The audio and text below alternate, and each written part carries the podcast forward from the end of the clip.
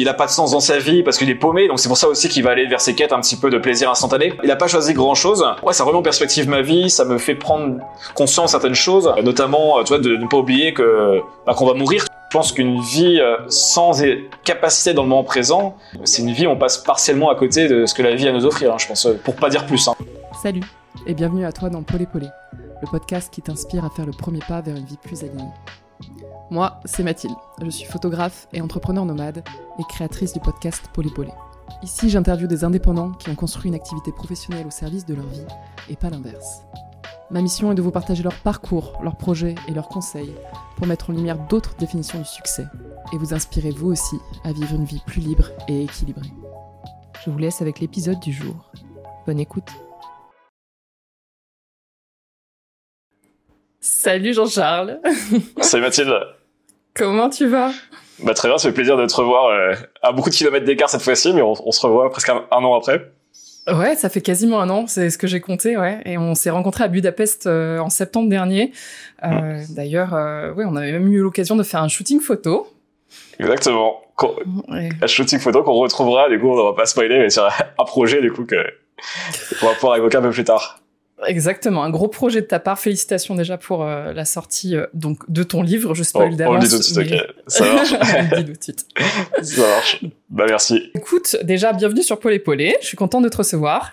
Et euh, bah ouais, merci beaucoup. Je vais t'inviter à te présenter pour les gens qui ne te connaissent pas, donc tout ce qui est intéressant selon toi, et je te laisse me décrire un petit peu ton parcours. Commence un peu là où tu as envie et là où tu trouves que c'est intéressant de détailler. ok, ça marche. Bah écoute, euh, Jean-Charles Curdali, j'ai 32 ans. Ça, c'est pour les infos simples. Après le, le parcours, euh, j'aime bien commencer euh, à mes 16 ans pendant l'adolescence. C'est, une période où je me suis posé pas mal de questions. Tu vois, c'est assez euh, symbolique un petit peu de ma manière de, de vivre aujourd'hui et de penser. Je me suis posé la question de pourquoi les, les adultes semblaient ne pas être très satisfaits de leur vie et laisser croire que l'adolescence ou le début de la vie d'adulte serait la meilleure période de ta vie. Euh, c'est un peu le, je sais pas, ils me disaient pas ça tous, mais c'est ce que je ressentais en les observant et parfois par leur discours. Et euh, c'est quelque chose qui m'avait assez assez marqué à l'époque. Et, et, conjointement à ça, à cette époque aussi, j'ai eu pas mal de, de, petits soucis personnels, des soucis familiaux. Mes, mes deux grands-parents qui sont décédés coup sur coup, avec qui j'ai grandi quand j'étais petit, j'ai redoublé ma seconde, enfin j'ai eu un ensemble d'événements qui ont été assez compliqués. Et du coup, les deux choses euh, se combinant, donc euh, cette réalisation et ces problématiques personnelles ont fait que j'ai commencé à, euh, ce que j'aime bien dire, euh, divorcer de l'école, en tout cas de divorcer de la voie classique et de chercher justement d'autres chemins qui, pouvaient, qui pouvaient me permettre de bah, justement de que mes années d'adolescence et d'adulte, enfin le début de ma vie d'adulte ne soient pas les meilleures de ma vie, mais soient juste des bonnes années au maximum, mais qu'on puisse continuer à avoir une une bonne vie. Euh, alors euh, c'est pas seulement une question de croissance qui s'améliore toujours mais en tout cas qui, qui est satisfaisante qui est épanouissante qui ait du sens euh, qui soit heureux soit voilà euh, plein de qui soit libre voilà, plein de, de, valeurs que je voulais essayer de d'incarner de développer. Donc ça a été un peu le point de départ pour moi c'était cette année de mes 16 ans. Et, et ensuite tous mes projets au final ça a été une espèce de quête de comment trouver des réponses à à ces problématiques ces questions. Et et donc j'aime bien définir avec trois trois grandes phases, on va dire que j'ai eu dans ma vie là pour l'instant. Il y a eu la phase un petit peu justement d'émancipation, ça s'est fait à travers le, le poker en ligne. J'ai découvert le j'étais joueur de poker euh, de mes 16 ans à mes 22 ans. Et donc pour remettre dans le contexte, donc là j'ai 32 ans, donc c'était à 16 ans. C'est une époque où du coup c'était moitié de ma vie, beaucoup de vieux d'un coup. C'est la la réalisation euh, comme enfin c'était un timing en fait si tu veux le poker euh, en 2007 où je suis arrivé juste au bon moment ça aurait pu être autre chose mais il y a eu un timing marché qui a fait que euh, je suis arrivé un petit peu avant le marché français ce qui a permis de en fait de prendre de l'avance sur euh, bah, beaucoup de, de, joueurs de notre, pays. Et, et ce qui m'a permis du coup de bah, de bah, d'être performant, de progresser rapidement et d'en tirer profit ensuite pendant plusieurs années jusqu'à pouvoir en, en vivre d'une certaine manière euh, c'était un peu mon premier travail, on peut dire. Et ça m'a surtout appris, au-delà de l'aspect financier, ça m'a appris énormément de, de modèles mentaux, donc de manière de penser, euh, que ce soit pour l'entrepreneuriat ensuite, l'investissement. Euh, ça m'a appris à, en fait comment être performant dans un domaine.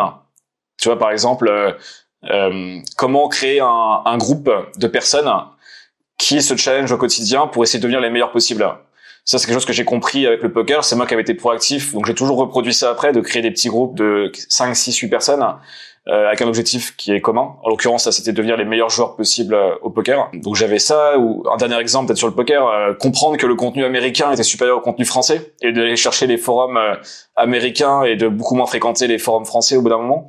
ce qui me donnait pareil deux trois ans d'avance sur les sur les dynamiques qu'il pouvait y avoir sur les sur les sites français.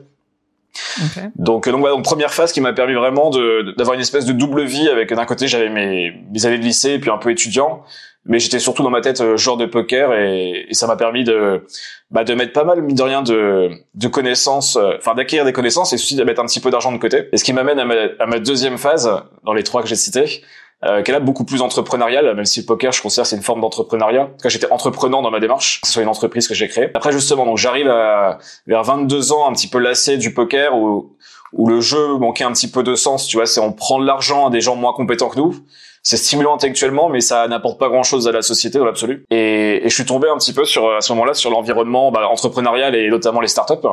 Euh, là, on, pour le contexte, on est en 2000, 2013-2014, donc c'est euh, début de The Family en France. The Family, pardon, pour préciser ce que c'est déjà. Ouais, c'est c'est peut-être moins connu maintenant. The Family, du coup, c'était, alors ça a toujours été dur à définir. C'était, on peut dire une, une, euh, un espace qui a accueilli beaucoup de startups et qui a surtout éduqué le marché des, entre, des entrepreneurs et des startupeurs en France. Donc c'est connu notamment pour Oussama Ammar, maintenant qu'il est connu pour d'autres raisons, qui est parti dans d'autres euh, d'autres sphères aujourd'hui. Mais en 2014, en gros, il y avait quasiment rien qui éduquait correctement le marché français sur comment monter une startup. Et du coup, par l'éducation à travers leur contenu YouTube, ils ont éduqué quasiment tout le marché français, euh, en tout cas une bonne partie du, des jeunes entrepreneurs de l'époque, comme moi, qui s'intéressaient aux startups, qui avaient entre 20 et 30 ans, ils ont eu une formation qu'ils le veulent ou qu'ils le veulent pas aujourd'hui, euh, euh, qui a été influencée par The Family. Enfin, j'en ai fait partie de cette euh, génération d'entrepreneurs formés par The Family d'une certaine manière, grâce à du contenu gratuit, hein, une chaîne YouTube. Et derrière ça, ils avaient tout un tout un ensemble de de services euh, pour aider les entrepreneurs du coup à, et les startups à, à se développer. Et il y avait notamment un, un programme d'incubation, donc voilà, de tu sais tu faisais partie de The Family avec ta startup si t'étais accepté, euh, et ils donnaient des services en échange de pourcentage de ton entreprise. Et donc moi, donc je me suis intéressé à ce modèle qui qui m'intéressait pour plusieurs raisons. Il y avait notamment la raison euh, vouloir progresser rapidement dans un domaine. Donc c'est assez personnel ça. Et la startup, j'avais l'impression qu'elle allait m'apprendre énormément de choses très vite. Parce que en gros, euh, mécaniquement, une startup, ça t'as pas trop le choix. C'est tu prends un marché énorme en 5-10 ans ou tu meurs. En gros, toi, il n'y a pas trop de d'alternatives. En tout cas, la startup vraiment au, sens que moi je l'entends, donc qui doit trouver un, nouveau business model pour disrupter un marché et, euh, et du coup conquérir ce marché euh, le plus rapidement possible. Et dans la plupart des business, on a une notion de, qu'on appelle le winner take all. Donc celui qui, enfin il y a qu'un gagnant en gros. Quoi. Il y a un ou deux trois gagnants à la fin. Donc c'est des marchés qui sont hyper compétitifs et qui nécessitent de lever des fonds. Et du coup, quand tu lèves des fonds, bah il y a une notion de rendement pour les investisseurs. Donc tu es obligé d'aller toujours plus loin, toujours plus loin, toujours plus loin pour in fine, bah, à la fin, euh, se faire racheter potentiellement. Euh, donc c'est, un modèle, toi, qui, est, qui, a ses avantages et ses inconvénients. C'est celui que j'avais que j'avais poursuivi à l'époque. Et j'ai fait ça pendant quatre ans. J'avais une boîte de de food delivery, donc de livraison de, repas de restaurant, euh, qui s'appelait Fetch. Donc c'est simple à comprendre aujourd'hui, c'était plus compliqué à expliquer en 2015. Euh, aujourd'hui, je dirais c'est le Uber Eats ou le Deliveroo des villes entre 100 et 200 000 habitants. Donc, moi, je m'étais niché sur les villes. Moi, je suis de Nancy, originaire de Nancy, donc dans le Nord-Est. Donc, je m'étais niché sur les villes de taille que je connaissais. Donc moi j'ai grand, j'ai grandi dans une ville de 100 000 habitants, je connais pas Paris à cette époque. Je me dis je vais pas aller me battre sur Paris, sur des villes de plusieurs millions d'habitants, alors que je, je, ne comprends pas les dynamiques de ces villes-là. Hmm. Et donc j'ai fait ça pendant quatre ans. Euh, quatre ans euh, cette startup. Bon, il y a beaucoup de choses à dire, mais bon, ça prendrait plusieurs heures à développer. C'est pas forcément l'objet du podcast. Je, préciserai des choses si tu veux. Mais, mais en tout cas, c'était mon école entrepreneuriale à une vitesse folle en fait, parce que bah, j'ai géré jusqu'à une trentaine de personnes euh, salariés. On avait plus de 500 livreurs avec qui on travaillait, euh, 500 600 restaurants dans cette ville en France. Euh, on faisait plusieurs millions de chiffres d'affaires. Enfin, toi, c'était une, une, boîte qui avait quand même, euh, qui, était assez conséquente et que j'ai fini donc pour des raisons qui étaient un peu indépendantes de ma volonté. C'est il s'est passé beaucoup de choses, mais que j'ai dû vendre pour des, on avait des problématiques techniques euh, en 2018. Euh, on avait fait quelques, j'avais fait notamment, moi, je, je vais dire je plutôt, quelques erreurs dans mes choix de, sur la partie technique de Fetch. Donc quand je dis technique, c'est euh, tout ce qui est logiciel, euh, site, application, etc. Et, euh, et du coup, je l'ai cédé à, au groupe La Poste avec Stuart et Restoin. Euh, ça, c'était vers 5 ans, là, c'était en septembre 2018. Ok. Et de ces années entrepreneuriales de, de ta startup, euh, c'est quoi la, la, plus grosse évolution que tu as ressentie personnelle là-dedans, en tant que ouais. humain. ouais, Je pense que c'est la capacité qu'on peut avoir à changer sa vie en, en très peu de temps. Parce que avant la startup, certes, j'avais fait la période poker, qui peut avoir mm. l'air cool aujourd'hui pour certaines personnes. Quand je le raconte, je sais que c'est quelque chose qui, qui est plaisant, tu vois, que les gens, ça intrigue du moins. Mais ça intriguait beaucoup moins quand il n'y avait pas eu euh, l'histoire d'après. Quand j'étais dedans, quand j'étais dans le poker, c'était beaucoup moins euh, euh, intrigant pour les gens. Et ça, ça avait même moins de sens, euh, même pour moi. En fait, le, mon, mon aventure startup m'a fait comprendre des choses sur le poker, parce que ça m'a obligé à utiliser des, des skills que j'avais développés, des compétences que développées dans le poker, dans la startup et ensuite dans d'autres activités. Donc déjà la une espèce de compréhension de soi-même de comment réutiliser des, des, des compétences, des connaissances qu'on développe dans notre vie, euh, dans différents projets qu'on peut faire. Hein. Ça peut être des projets pro, des projets perso, euh, tout type d'expérience de vie. Et comment on peut les, se les réapproprier dans un autre domaine, en l'occurrence ma, ma startup. Et, euh, et du coup, ce qui était assez dingue, c'est de voir qu'en quatre ans, et même avant ça en vrai, hein, parce que même des un an ou deux ans d'entreprise, euh, tu peux progresser à une vitesse qui est complètement folle. Genre, je suis surpris euh, euh, à tous les trois mois, six mois, à me dire que euh, que la progression était assez dingue, tu vois, à, des niveaux professionnels, à des niveaux personnels.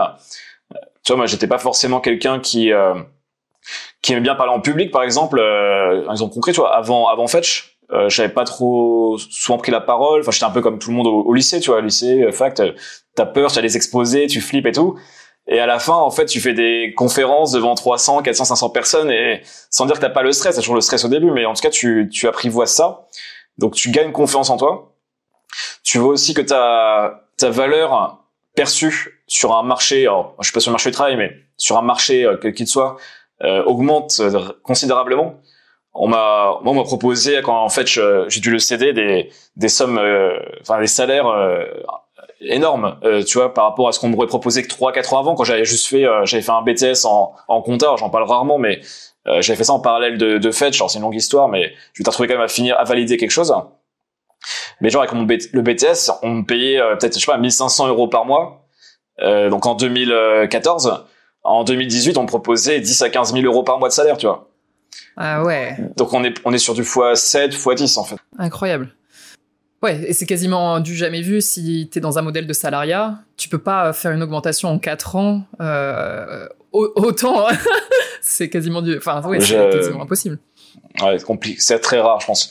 Donc ça, c'est c'est la la puissance, on va dire, ça fait comprendre la puissance de de l'entrepreneuriat, comment c'est perçu par les gens, euh, combiné aussi, et ça va pouvoir euh, faire la, la liaison avec la, suite, à la création de contenu. Parce que moi, j'avais une particularité quand j'étais CEO de startup, c'est que j'étais un des premiers en France à, à documenter mon aventure. C'était assez rare à l'époque. Et, et j'écrivais des articles déjà en 2015-2016 sur, euh, euh, je sais pas, par exemple, j'ai recruté mes premiers employés, voici ce que j'en ai appris, tu vois.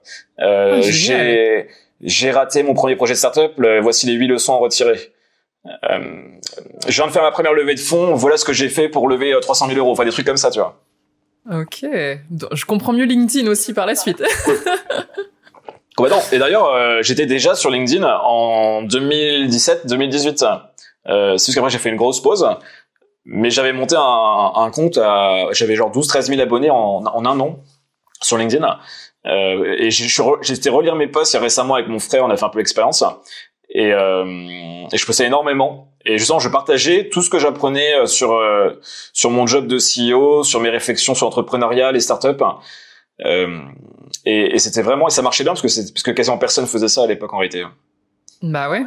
Donc j'ai commencé à être créateur à cette époque. Et l'autre chose que j'ai commencé à faire pendant ma startup qui fait du sens avec ce que je fais aujourd'hui, c'est que je me suis mis à, enfin remis à beaucoup lire à l'époque, et, et, notamment euh, de la philosophie et, et, des choses qui n'étaient pas que entrepreneuriales. J'étais pareil, j'étais un des rares euh, quand je discutais un petit peu avec euh, des amis entrepreneurs à lire autre chose que les bouquins de, de start-up ou de business. Euh, je les ai lus, hein, euh, les, les, connus, on va dire, qu'on va voir dans tous les classements. Mais très vite, en mhm. fait, je, je, suis arrivé au bout de ça et, et j'ai commencé à lire des bouquins historiques, des biographies, de la sociologie, de la philosophie, qui m'intéressaient plus en réalité que, que les bouquins business. Donc là, c'était à quelle année ça? Alors ça, tout ce que je dis, création de contenu, euh, startup et ça c'est entre 2015 et 2018. Ça c'est deuxième phase. Ok. Et, et pour conclure la longue présentation du coup, tu vas demander de, de faire le parcours. Euh, là je suis dans un cycle depuis 5 ans du coup qui est beaucoup plus axé sur la création de contenu, la lecture et, bah, et l'écriture mécaniquement. Donc j'ai lancé pas mal de projets, mais pour simplifier, en gros, je, je crée au quotidien du contenu. J'ai une newsletter qui s'appelle Dans la tête d'un philopreneur que je publie tous les tous les lundis depuis cinq ans quasiment maintenant. Du coup, sur ça a évolué énormément. Hein. J'ai parlé de beaucoup de sujets. En gros, ça suit un petit peu l'évolution de ma pensée et de ma vie. Donc il n'y a pas une édito euh, toujours claire, si ce n'est qu'on suit l'évolution d'une personne et d'un entrepreneur dans, dans sa vie. Et, et, parfois, je vais la nicher un peu plus selon les périodes sur euh, quelque chose que je vais euh, sur lequel je travaille ou que je vais vendre. Mais en réalité, c'est plus une newsletter personnelle qu'une newsletter business. Donc ça, c'est un peu le fil rouge. Alors, et comment simplifier Parce qu'il y a quand même pas mal de projets en 5 ans, mais je vais pas tous les, les énumérer. Je pense que ce qui est important, c'est ça, c'est ce, le fait d'avoir switché, notamment les deux, trois dernières années, sur une, une identité plus auteur, écrivain, euh, intellectuel, un peu philosophe, que entrepreneur. Donc j'étais beaucoup moins entrepreneur sur les deux, trois dernières années. Euh, j'étais nomade aussi, c'est comme ça qu'on s'est rencontrés, on disait à, à, Budapest. Exact. Bon, plus expat que nomade parfois, parce que j'ai pas, j'ai pas toujours beaucoup bougé.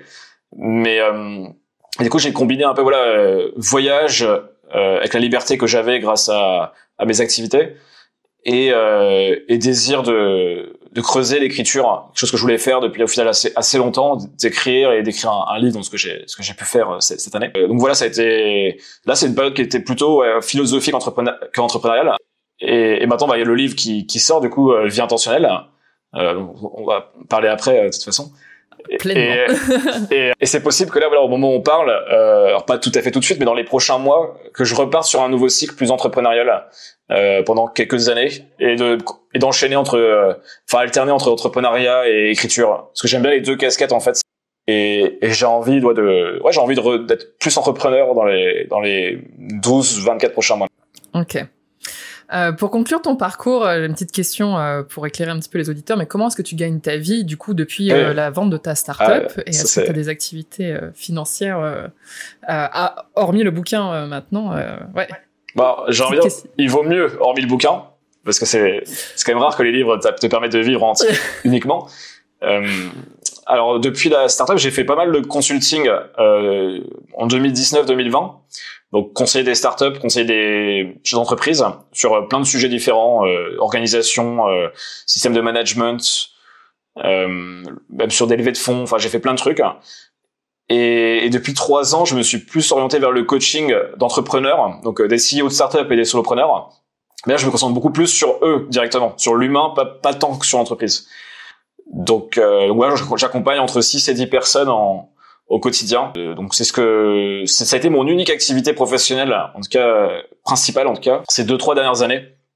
Et tout le reste c'est consacré à la lecture, à la à l'écriture, à la au sport, à la marche, aux rencontres. Tu vois, c'est euh, génial. J'ai pas beaucoup travaillé en réalité. C'est euh, enfin j'ai travaillé énormément sur le lit, mais pas beaucoup travaillé pour gagner de l'argent en tout cas euh, ces deux trois dernières années tout ça grâce à bah, au levier que je peux activer grâce à mon audience grâce à, bah, mon passé aussi tu vois c'est il y a un background qui m'aide aussi tu vois à pricer plus cher que si je démarrais de zéro donc voilà coaching pour répondre génial bah, je fais le parallèle avec ce que tu viens de dire parce que c'est hyper inspirant, mais du coup, tu passes quand même une grosse partie de tes journées à faire des choses pour toi qui ne te rapportent pas d'argent. Tu as une grosse partie de ton temps et de ton énergie que tu accordes à, à des activités qui ne te rapportent pas.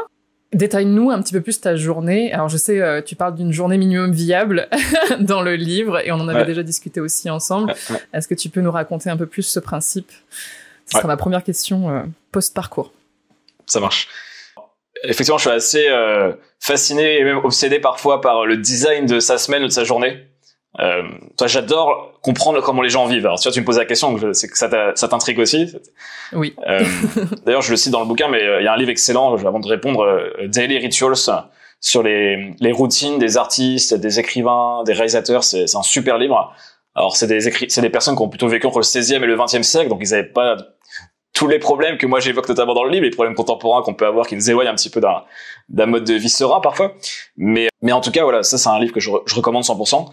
Et, et me concernant, donc euh, effectivement, j'ai créé ce que j'appelle la journée minimum viable, qui est en gros les 4-5 activités que tu aimes faire tous les jours et qui te permettent de te dire que bah, la journée a été, a été bien en fait. C'est bête dit comme ça, mais c'est bien d'avoir quand même un, des éléments qui permettent objectivement de se dire est-ce que j'ai vécu une journée qui valait la peine euh, d'être vécue d'une certaine manière. Et, et donc pour moi, donc j'ai pas mal travaillé là-dessus. Et en fait, ça part de bah, qu'est-ce que t'aimes faire, plus que qu'est-ce que tu dois faire. Il y a ce que tu dois faire et ce que, ce que tu veux vivre, ce que tu veux faire. Moi, c'est pas tant ce que je dois faire, c'est ce que j'ai envie de faire.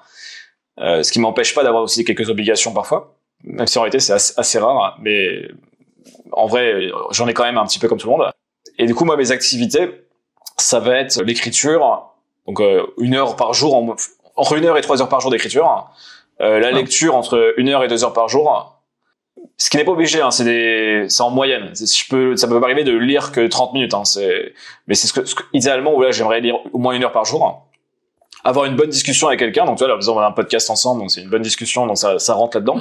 voilà, c'est checké.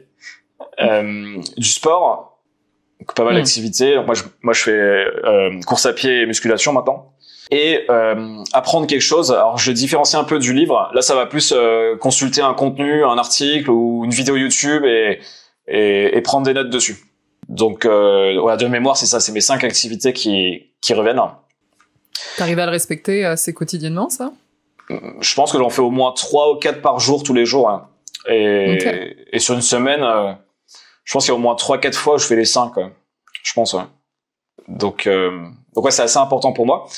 Et après, donc il y a une autre dimension que, qui n'est pas dans la journée minimum viable, mais c'est où est-ce que tu mets tes Lego en fait? Ça, les Lego, où est-ce que tu mets tes activités dans la journée? Euh, donc moi, je réfléchis beaucoup aussi à quel moment je fais les choses.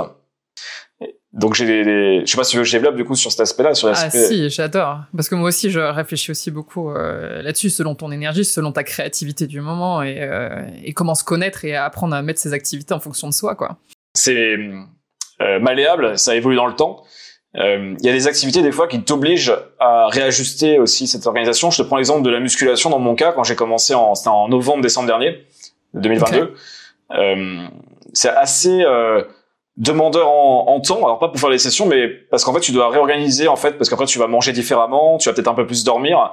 Toi t'as quand même ton lifestyle qui va évoluer quand tu commences à faire de la muscu. Et du coup j'ai testé euh, quasiment toutes les horaires possibles de mettre mes séances de muscu pour voir euh, si je voulais faire à 6 heures du matin, à 7 heures du matin, à 11 heures, à midi, à 13 heures, à 14 heures, à 16 heures, à 18 heures, j'ai tout essayé, tu vois. Et euh, au moment où on se parle, ce que je préfère, c'est entre midi et 2 quand même. Donc j'ai déjà j'ai euh, trois 4 fois par semaine la muscu vers midi 30, tu vois. Okay. Donc j'ai cette première chose que je vais dans mon agenda. J'ai souvent des coachings ou une discussion vers 14 heures. Là, tu vois, heure française, on, sait quand ça se parlait à, à 14 heures. Ah non, c'est midi 30, c'est différent, mais souvent c'est 14 heures. C'est vrai que nous, on n'est pas à 14 heures là. Ouais, désolé, c'est le décalage horaire. c'est pour ça, ouais. Mais toi, on était en France, ça aurait été 14 heures. Et donc, j'ai ces deux choses. Euh, ensuite, les matinées, je prends jamais de rendez-vous. Si c'est impossible de m'appeler, tu vois. Enfin, je suis toujours tout seul ou dans un café. Donc là, ça va être euh, majoritairement de l'écriture le matin, création de contenu, où, où je travaille sur mon livre quand j'étais en train de l'écrire. Et l'après-midi, souvent, ça va être euh, bah, pas mal de marches, pas mal de consommation de contenu si j'ai des trucs à consommer, euh, des rendez-vous, des rencontres. Et la lecture, ça va plutôt être le matin, très tôt, et le soir euh, avant de dormir. Ok. Et puis voilà, on est pas mal, hein, ouais. C'est surtout, en fait, c'est, ce qui est important, c'est que ça soit, enfin, c'est un peu, c'est souvent la réponse de pas mal de gens, mais c'est que le matin, jusqu'à 13-14 heures, soit assez, euh, assez cadré et le reste de la journée peut être un peu plus euh, spontané, flexible, tu vois. J'ai beaucoup moins de, mm. de, règles sur l'après-midi parce que le but c'est que le matin je sois satisfait de ma journée d'un point de vue euh, euh, avançons les projets, je dirais. Ouais, tu priorises euh, de toute façon ton, ton énergie le matin pour te dire ok ça, en effet c'est ton minimum viable. C'est ça. Et ensuite t'es un peu plus ouvert à la suite. Euh, ça fonctionne un peu pareil aussi. Donc voilà. Donc journée minimum viable et Lego. Je voudrais t'inviter maintenant à ce qu'on parle un petit peu plus du coup de, de ton bouquin. Alors déjà, euh, félicitations et je voulais te dire merci parce que vraiment, enfin, tu m'as même ému. vraiment, je me suis retrouvée à, à être émue sur les, notamment les, les premières pages parce que hum, t'as mis des mots sur beaucoup de sensations passées et des moments où justement, euh, moi j'étais ingénieur avant. Donc de l'extérieur, tout allait très très bien. Et en fait, de l'intérieur, ça sonnait hyper faux, quoi.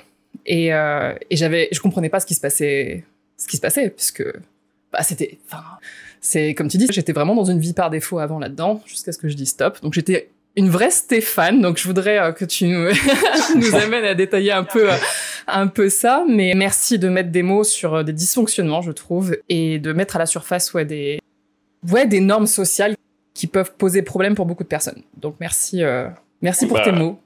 Bah, merci, ça fait plaisir d'avoir de voir que le livre a, a déjà de l'impact. Je, te, je te remercie aussi. Non, vraiment. Je t'invite euh, en effet à nous présenter tes trois personnages avant, parce que on va dans mes questions, je vais te poser des questions euh, justement autour de tes trois personnages, donc Stéphane, Achille et le philopreneur. Est-ce que tu peux nous expliquer qui sont ces trois euh, personnages? Très bien. Bon, on va commencer par Stéphane, celui qui parlera le, le plus aux gens concernés par le livre. Stéphane, c'est l'archétype de la vie par défaut que j'ai créé. Donc c'est quelqu'un qui vit 100% par défaut. Alors, il faut expliquer c'est quoi la vie par défaut. La vie par défaut, c'est un peu la, la somme de ta génétique, euh, des injonctions sociales et culturelles, et également de toutes tes pensées, tes actions, tes comportements que tu peux avoir de manière euh, inconsciente, automatique. Donc on, on a tous euh, une vie par défaut. C'est pas nécessairement, euh, c'est pas nécessairement quelque chose d'horrible. C'est quelque chose de ok, tu vois. Parfois elle peut être horrible, mais souvent elle est plus pernicieuse. Elle est juste euh, normale, quoi. C'est la vie normale aussi. Et, et du coup, la- le livre et Stéphane, c'est aussi un, un espèce de wake-up call. Tu vois, comme on a pu avoir avec le Covid en 2020, dans le premier, au premier confinement pour beaucoup, c'est questionner, au moins questionner euh, son existence actuelle et qu'est-ce qui est fait parce que euh, ça a toujours été ainsi? Et qu'est-ce qui pourrait changer si je choisissais vraiment ce que je voulais faire? Et ce que je voulais penser aussi. Stéphane au final c'est euh, donc c'est un- une caricature, c'est celui qui vit 100% de manière euh, enfin 100% par défaut, il a tous les torts euh, possibles euh, donc il est il est abusé, tu vois. Mais en même temps, il tombe un peu dans tous les panneaux de la de la modernité. Tu vois, il est accro euh, à tout ce qu'on peut être accro qui nous génère la dopamine, donc aux réseaux sociaux, à son téléphone, à la pornographie. Il a pas de sens dans sa vie parce qu'il est paumé, donc c'est pour ça aussi qu'il va aller vers ses quêtes un petit peu de plaisir instantané. Il n'aime pas son travail, il a pas vraiment choisi sa relation avec qui il est. Tu vois, enfin, il a, il a pas choisi grand chose. Et, et il n'arrive pas à savoir en réalité si il est malheureux ou si c'est normal. Et s'il sent pas bien, bah, il sait même pas s'il peut s'en plaindre parce que c'est normal, tu vois. C'est ça qui est horrible en fait avec la vie par défaut, c'est que encore tu serais le seul à vivre ça. Tu te dirais je suis pas normal, euh, je dois changer. Ouais. Mais vu que tout le monde autour de toi a l'air de trouver ça tout à fait normal, de travailler 8 heures par jour dans un bureau, euh, dans un open space, euh, bah pourquoi je me plaindrais en fait, tu vois? Donc, donc Stéphane, c'est ce personnage qui, qui représente euh, de manière caricaturale encore une fois la vie ou la sensation qu'ont beaucoup de gens, comme tu as pu le décrire toi personnellement, euh, qui était aussi ma sensation à différents moments. Et tout, tout entrepreneur que je puis être depuis toujours, j'ai moi-même aussi des moments de, de vie par défaut. J'explique que c'est un chemin derrière la vie par défaut, que c'est pas un, c'est pas un, un absolu. Hein. On n'est pas en mode on-off euh, par défaut intentionnel. Hein. C'est un, c'est un chemin, c'est un Mmh. spectre, c'est progressif. Il euh, y, a, y a pas de mode automatique, il y a pas de 100% défaut, 100% intentionnel. Mais donc Stéphane, c'est la caricature à 100%, et il a son pendant intentionnel qui est Achille, du coup, qui lui est celui qui a, a fait tout ce chemin qu'on va essayer de faire. Y a un peu un idéal, tu vois, et pour ça que j'ai pris un nom grec aussi, c'est un peu l'idéal grec, comme du coup, c'est un rappel à la, à la- philosophie antique, parce que du coup, le livre est très inspiré, très influencé par la philosophie, euh, et principalement la philosophie antique. Et, euh, et l'idée qu'il y avait derrière, en fait, c'était de montrer que euh, certes, on peut pas, on peut pas devenir Achille dans l'absolu. On n'a même pas forcément envie d'être parfait comme Achille, mais on va, on va prendre des choses chez Achille qui nous, qui nous inspirent, tu vois. J'espère en tout cas, voilà, que les gens qui liront le livre, c'est le but, c'est de pas se comparer à Achille, c'est de s'inspirer d'un personnage euh, et de prendre ce qu'il y a à prendre et de ne pas se mettre une pression colossale non plus. Euh, parce que parce que on- même vivre par défaut sur ces trois aspects c'est pas très grave parfois aussi tu vois pour dire tu vois tant que on est ok avec ça et qu'on ou qu'on travaille sur soi dans un domaine tu vois il y a aucun souci donc on a les deux extrêmes euh, qui sont décrits dans le livre et qui sont du coup euh, euh, mis en scène dans pas mal de, chapitres, euh, notamment les principes que, que je développe. Et, et au milieu de tout ça, il y a nous, euh, les philopreneurs, du coup, qui est un, un terme que j'avais créé il y a, il y a deux trois ans maintenant, qui était un peu la genèse un petit peu de tout ce, tout ce bouquin en réalité. Philopreneur, qui est euh, l'intersection justement d'une posture euh, philosophique et une posture entrepreneuriale. Pas entrepreneuriale au sens euh, euh, entrepreneur nécessairement qui monte des boîtes, mais entreprenant, tu vois, et pas philosophique au sens philosophe, au sens euh, je me pose des questions sur euh, ma vie en fait. Donc c'est quelqu'un qui serait qui est dans la réflexion et l'action. Donc donc voilà, donc ça c'est le philopreneur et nous en fait on est le philopreneur dans le livre et le but c'est d'avancer progressivement euh, d'un chemin qui nous éloigne de la posture de Stéphane et d'aller vers celle d'Achille, donc euh, vers quelque chose de plus intentionnel. Donc il y a ce jeu effectivement avec ces, ces trois personnages dans, dans le livre qui j'espère en tout cas seront compréhensibles et, appréciés par les, les gens quoi. En tout cas, j'ai trouvé que justement, toute ton introduction et comment tu présentais les personnages, ça permettait encore plus de comprendre et de se mettre dans la peau d'eux.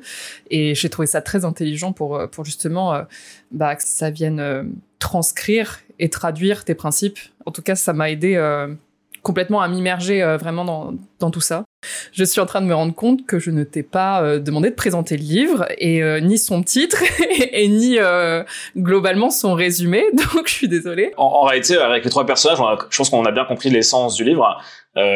donc le titre, c'est Vie intentionnelle, tout simplement, et le sous-titre, c'est Sept principes intemporels pour ne plus subir mais choisir votre vie.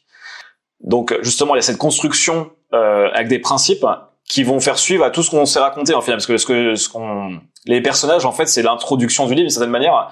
On pose euh, voilà j'ai préféré partir des personnages pour expliquer ces principes théoriques que sont la vie par défaut la vie intentionnelle le philopreneur.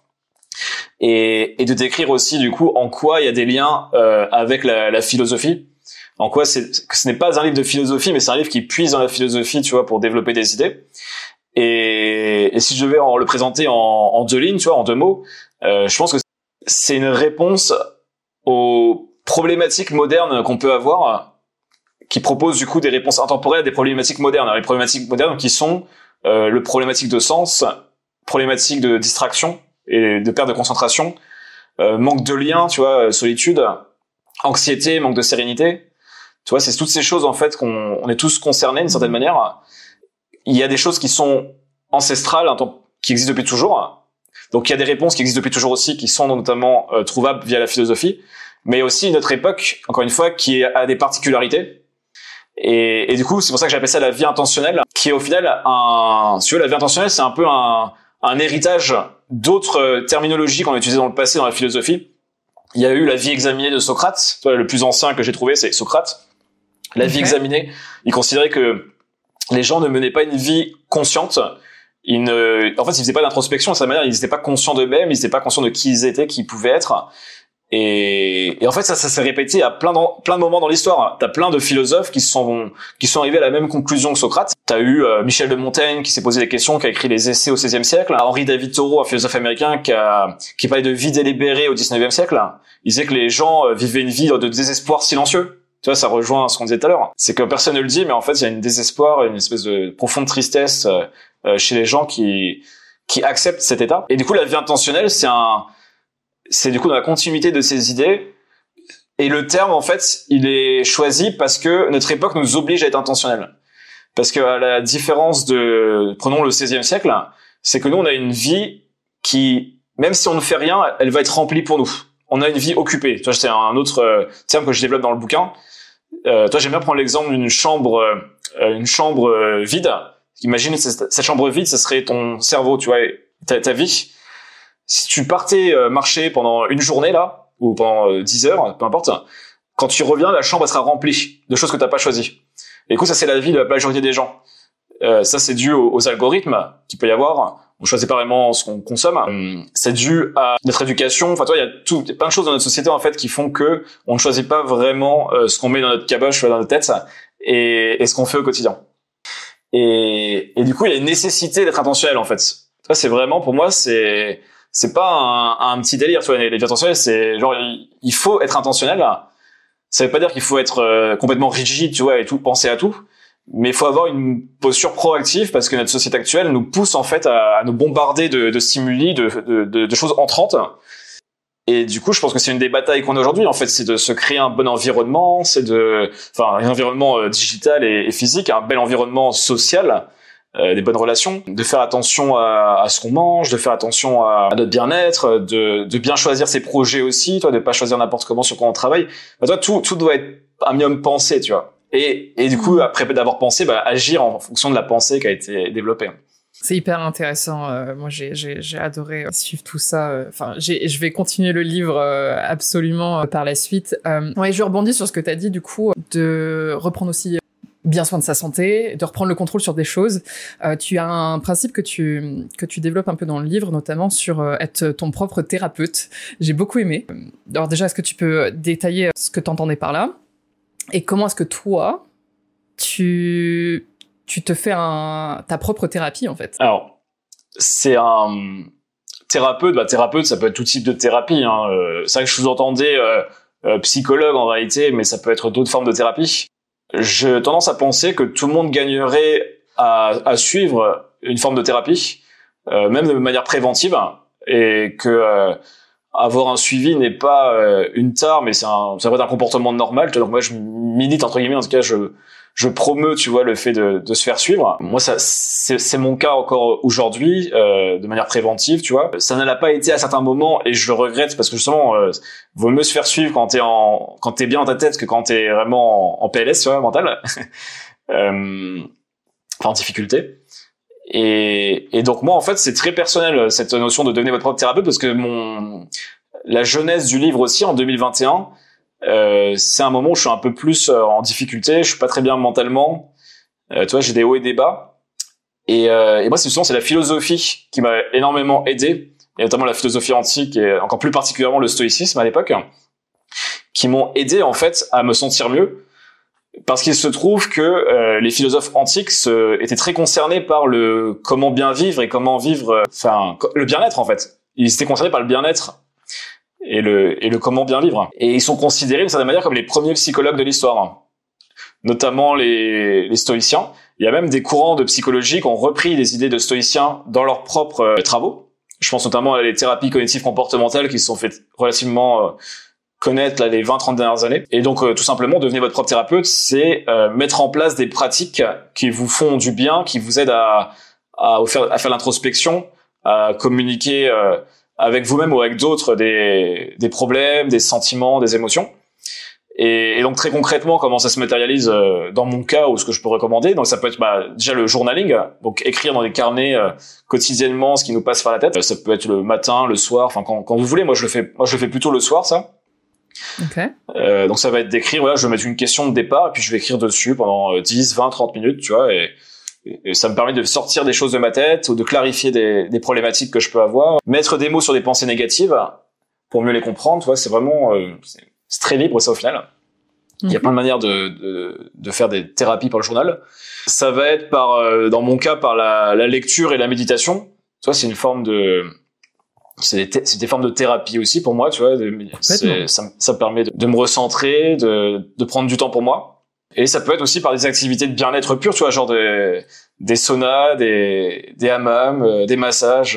Donc là, on sort un petit peu du sujet parce que du thérapeute, mais c'est l'idée en tout cas du, de prendre soin de soi et, et, et, de créer sa propre forme un petit peu de d'art de vivre qui, thérapeutique et si possible, tu vois, si on, dépasse ça, d'avoir un thérapeute professionnel, c'est encore, euh, c'est pas encore, mais en complément, c'est tout aussi, c'est très bien aussi, qui, qui suit les personnes pour, euh, bah voilà, avoir quelqu'un avec qui échanger euh, sur des sujets sensibles. Alors maintenant, du coup, enfin, je sais pas si t'as suivi, mais du coup, je suis devenu coach. Alors, je suis pas thérapeute entre guillemets, mais le coaching est un excellent outil également pour bah, pour avancer et euh, répondre à des questions aussi en, interne. Et, sur une grosse partie que j'interviens, c'est en introspection également. Donc euh, ça m'amène du coup la, ma deuxième question parce que justement, tu parles que du coup ton premier principe, le point, de départ pour mener une vie euh, plus intentionnelle, c'est l'introspection. Est-ce que tu as un conseil pour quelqu'un qui ne s'est jamais introspecté, qui ne s'est jamais réellement vraiment en tout cas poser la question de l'introspection? C'est quoi le premier conseil que tu donnerais à cette personne-là? C'est de faire de la place pour avoir faire l'introspection déjà. Et c'est pour ça ah. que le Covid, en mars 2020, il était important pour des millions, voire des milliards de personnes, euh, indépendamment des considérations sanitaires, je parle d'un point de vue personnel, parce que c'était le moment, première fois de la vie de la majorité des gens où ils ont pu réfléchir. Ils n'avaient pas le choix, ils étaient bloqués chez eux. Donc, certains l'ont mal vécu, euh, c'est une chose, mais t'en as qui ont réussi à, à faire des shifts phénoménaux dans leur vie grâce à ça. Et donc, euh, l'introspection dans le mouvement, le mouvement euh, incontrôlé, tu vois, le mouvement, euh, la frénésie quotidienne, tu vois. Euh, T'es euh, parisien, toi tu fais ta vie où tu vas au travail, tu vas dans le métro, tu sais le classique, tu vois, le métro boulot dodo, où mm. t'es fatigué, t'as pas le temps pour toi. Tu ne peux pas faire l'introspection, c'est pas possible.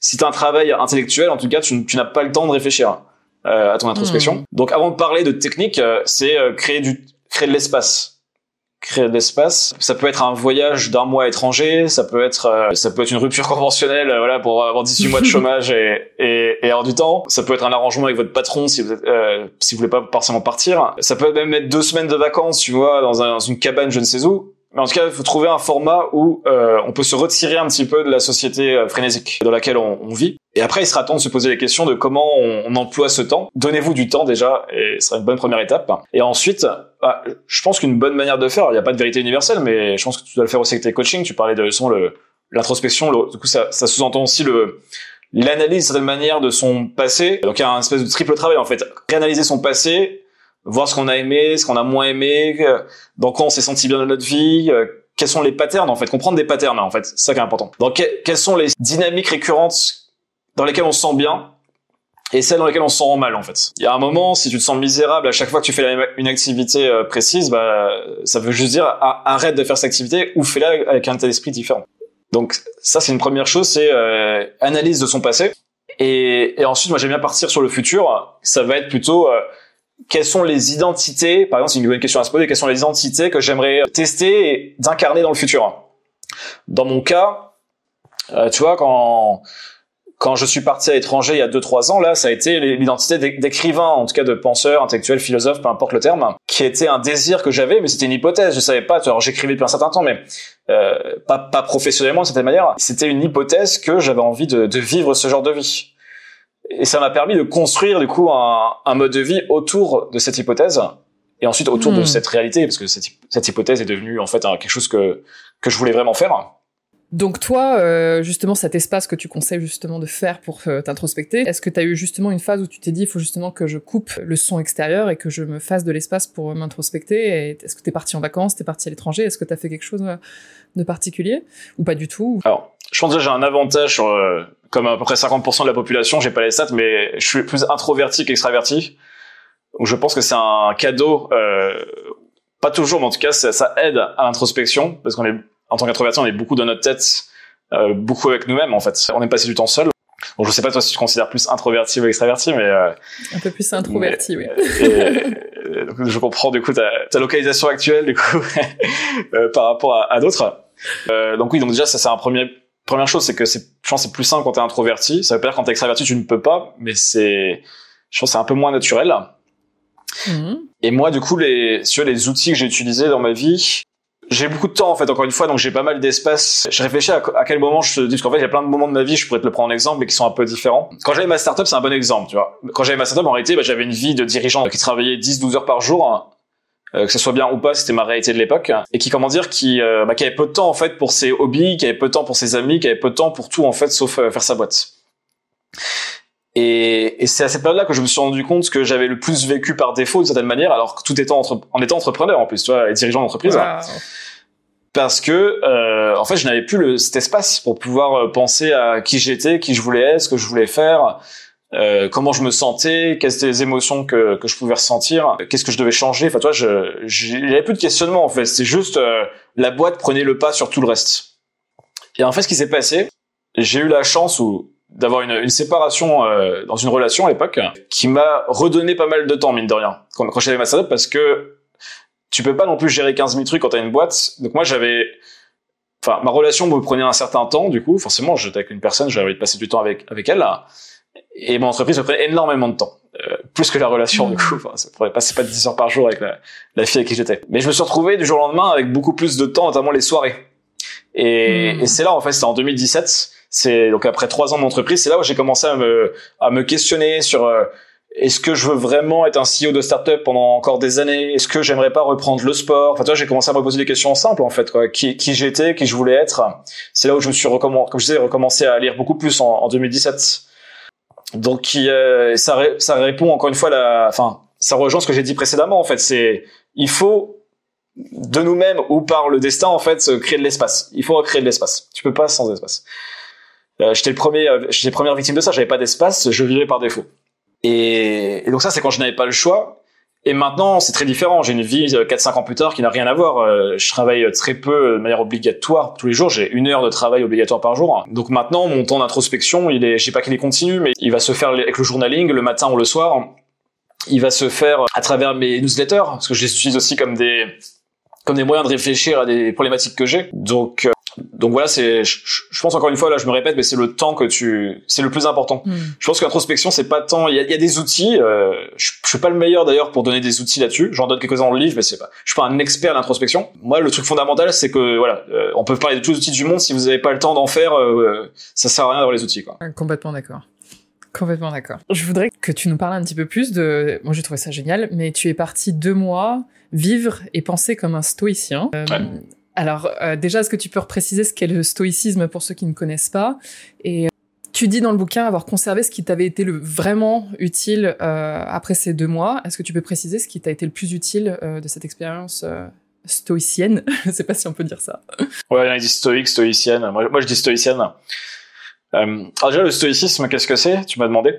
Euh, Oui. C'est une philosophie antique qui naît à peu près vers moins 300 avant Jésus-Christ, donc en Antiquité grecque, à Athènes, qui s'est notamment développée dans enfin l'Empire romain, l'Antiquité romaine, à travers trois personnages. Donc en gros, t'as euh, Sénèque, Épictète et Marc Aurèle, qui sont les trois qui ont écrit des textes qui nous sont parvenus jusqu'à aujourd'hui. En réalité, il y en a eu des centaines, hein, des philosophes stoïciens, voire des, mi- des milliers des dizaines de milliers, euh, mais au moins des centaines de majeurs, enfin d'importants. Il y en a que trois qui nous sont restés. Les textes des autres ont disparu. Le plus connu étant Marc Aurèle, qui était euh, l'empereur de Rome, l'homme le plus puissant du monde euh, à son époque.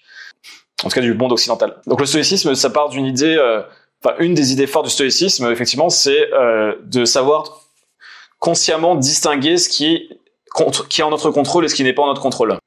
Pour les stoïciens, ce qui est en notre contrôle, c'est notre capacité à réagir aux événements, en gros. C'est que dans la vie, nous arrive des choses, et c'est comment je vais réagir à cet événement et tout ce qui est un petit peu autour, donc euh, les avis des, enfin l'opinion des gens autour de nous, la richesse, même notre santé, tu vois, on la maîtrise pas entièrement. On peut travailler sur notre santé, mais on, on peut tomber malade gravement et c'est pas de notre ressort, tu vois. C'est plutôt comment je vais réagir à cette maladie. Je vais prendre un exemple concret, euh, moi qui qui me qui me marque en ce moment, c'est euh, Olivier Goua, un ancien, c'est un dirigeant de October, euh, qui était une belle Ok. startup de, de financement participatif, qui a atteint la maladie de Charcot depuis 2-3 ans là. Donc la maladie de Charcot, c'est une maladie euh, neurodégénérative en gros toutes tes fonctions, euh, en gros, se paralysent et tu, euh, enfin tu, tu meurs généralement au bout de 2-3 ans. Et Olivier, du coup, lui, il a, il a utilisé en fait cette maladie comme un, comme une manière en fait de, enfin c'est le combat de sa vie pour simplifier. C'est plutôt que de de se victimiser ou de se dire je n'ai pas de chance, le destin m'en veut, j'ai une super boîte, euh, avait- il devait avoir une vie incroyable ce mec-là. Et d'un coup, il se prend la maladie de Charcot, tu ne peux rien faire. Maladie de Charcot, tu peux avoir la meilleure santé du monde, euh, ça peut t'arriver demain, tu vois. C'est très rare comme maladie, mais tu peux faire tout le sport que tu veux, euh, ça peut arriver, quoi. Et, euh, et du coup, c'est passionnant, enfin, c'est fascinant parce qu'en fait, il a, il en a fait un film. Du coup, il, il éduque les gens sur ce qu'est la maladie de Charcot pour justement trouver des financements pour cette maladie qui est incurable aujourd'hui. Il, il parle ouvertement de, de ce qui lui arrive. Il fait plein d'initiatives. C'est exceptionnel. J'invite les gens à, à suivre. Et du coup, d'une certaine manière, c'est un représentant du stoïcisme. Je sais pas s'il a lu euh, les enseignements du stoïcisme, mais il, c'est un stoïcien dans son approche, qu'il le sache ou non. Parce qu'il réagit à l'é- à l'événement de manière euh, positive. Il a transformé, comme dit Ranoïdé, un des auteurs euh, contemporains, il a transformé l'obstacle en opportunité. Donc, plutôt que cette maladie, il se morfonde dans son coin et il, il, ouais, il se plaigne en fait, comme ferait la majorité des gens, et peut-être moi le premier. D'ailleurs, on ne sait jamais comment on réagira tant qu'on n'a pas vécu la situation. Et ben lui, il fait preuve de grandeur, tu vois, de, de courage, d'honneur, tu vois. Enfin, il y a plein de belles valeurs en fait, ce qui qu'il arrive à transmettre euh, à travers sa, sa maladie. Donc voilà. Et du coup, tout ça pour dire au final que le stoïcisme, c'est pas tant une philosophie de concepts abstraits. Il y a des concepts, il y a des principes, mais le but du stoïcien et généralement des philosophes antiques, donc tous les gens de cette époque, c'était de pratiquer une vie philosophique, c'était de vivre en philosophe. Euh, en fait, eux, ils s'en foutaient en réalité des concepts. Ce qui les intéressait, c'était vraiment euh, que euh, le conseil qu'il donne à son auditeur, le philosophe, enfin, le, conseil que le philosophe donne à son auditeur, euh, lui serve. Ils étaient même capables de donner un conseil contradictoire à deux personnes.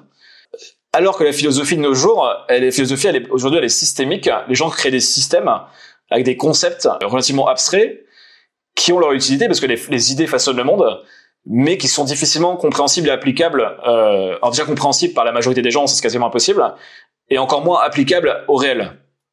Et, et du coup, c'est ça que moi la philosophie antique et le stoïcisme me fascine, c'est que c'est une philosophie appliquée aux problématiques concrètes des gens. Et en réalité, les gens, euh, que ce soit en 2000, euh, en quoi, 2023 ou en moins 268, eh ben, ils avaient les mêmes problématiques quasiment, tu vois, euh, en tant qu'humains. Donc, c'est des problématiques intemporelles à des, enfin, on a des problématiques intemporelles et il y a des réponses qui sont devenues intemporelles, euh, dont le stoïcisme. Et, et donc moi, quand j'ai eu justement, je l'ai tout à l'heure, ce plus compliqué, ou du moins c'est moins plus c'est moins plus compliqué en 2021, je me suis replongé dans les écrits des stoïciens qui m'avaient déjà énormément aidé en 2017-2018 quand j'avais eu des d'autres problématiques, mais cette fois-ci avec ma startup, quelques années précédemment. Et là, cette fois-ci, je ne me suis pas seulement contenté de lire et de me sentir mieux. Je me suis en fait, c'est incroyable. À chaque fois, je, ça me, ça me donne des perspectives, ça remet en, ouais, ça remet en perspective ma vie, ça me fait prendre conscience de certaines choses, notamment, tu vois, de ne pas oublier que, bah, qu'on va mourir, tu vois, c'est des choses bêtes, mais il y a un concept, c'est le memento mori. Souviens-toi que tu vas mourir. Et de se remémorer régulièrement, bah, qu'on n'est pas immortel. Et de mettre la, la, mort à une distance saine. Donc, c'est de ne pas hmm. l'oublier. Et, et pour autant, ne pas toujours y penser. C'est juste, est là, donc ça peut être aussi simple que aller visiter un cimetière une fois par semaine, tu vois. Et de se dire, bah, en fait, on va mourir un jour, en fait. Et il faut y penser. Et ça doit être un appel à l'action. En fait, le memento mori, c'est, pas un truc déprimant. C'est juste, c'est, comme ça. Et, tant mieux. Je suis pas, je suis pas, enfin, c'est un autre sujet, mais je suis pas quelqu'un qui prône l'immortalité, par exemple. Je suis pas forcément partisan de ça. Et donc, euh, et donc moi, je me suis dit, plutôt que de juste lire comme j'avais déjà fait, bah, je vais essayer d'appliquer les principes stoïciens. Et donc je me suis fait ce challenge où pendant euh, 60 jours, euh, je pensais voilà, est-ce que c'est en mon contrôle, est-ce que c'est pas en mon contrôle? Euh, pense à pense à la mort, mettons des situations inconfortables. C'est un principe stoïcien, c'est le, le euh, fais des visualisations euh, euh, des pires scénarios, toi pour te prémunir des scénarios catastrophes. Toi, ils ont plein de principes comme ça, et du coup j'avais des, des exercices où ne bois pas d'alcool pendant 20 jours, essaye de moins parler que d'écouter. Tu vois, enfin plein de choses en fait, des petits des petits principes qu'ils ont ou des conseils. Et je faisais des jeux comme ça. Et ce qui était marrant, c'est que j'étais dans un co-living à l'époque euh, en Géorgie avec des, des, amis créateurs et je leur avais pas forcément dit à tous que, que j'avais ce, ce, ce, ce, ce challenge en fait.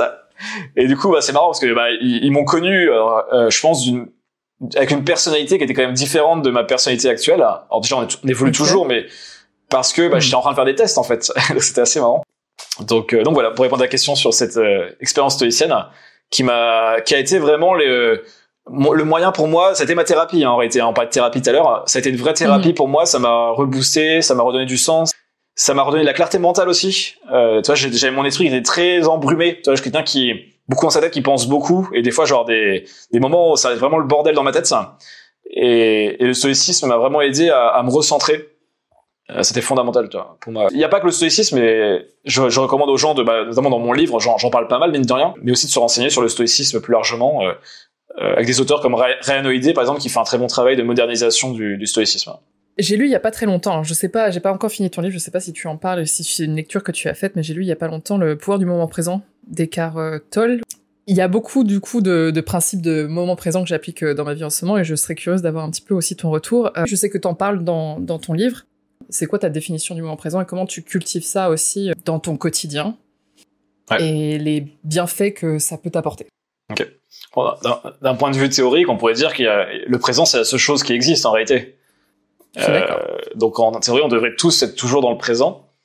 Euh, après, il y a quelque chose que, qui est incroyable chez l'humain, c'est qu'on a la conscience, la conscience de nous-mêmes et cette capacité du coup à se replonger dans le passé ou à se projeter un, un futur, qui fait qu'en fait on a pu euh, se développer en tant qu'espèce. En réalité, c'est aussi c'est notre plus grand malheur en termes de santé mentale, mais c'est aussi le la, plus grande, le plus grand cadeau qu'a eu l'espèce humaine au fait pour se développer en tant que civilisation, c'est d'avoir cette capacité de se projeter et de se, et se replonger dans son passé.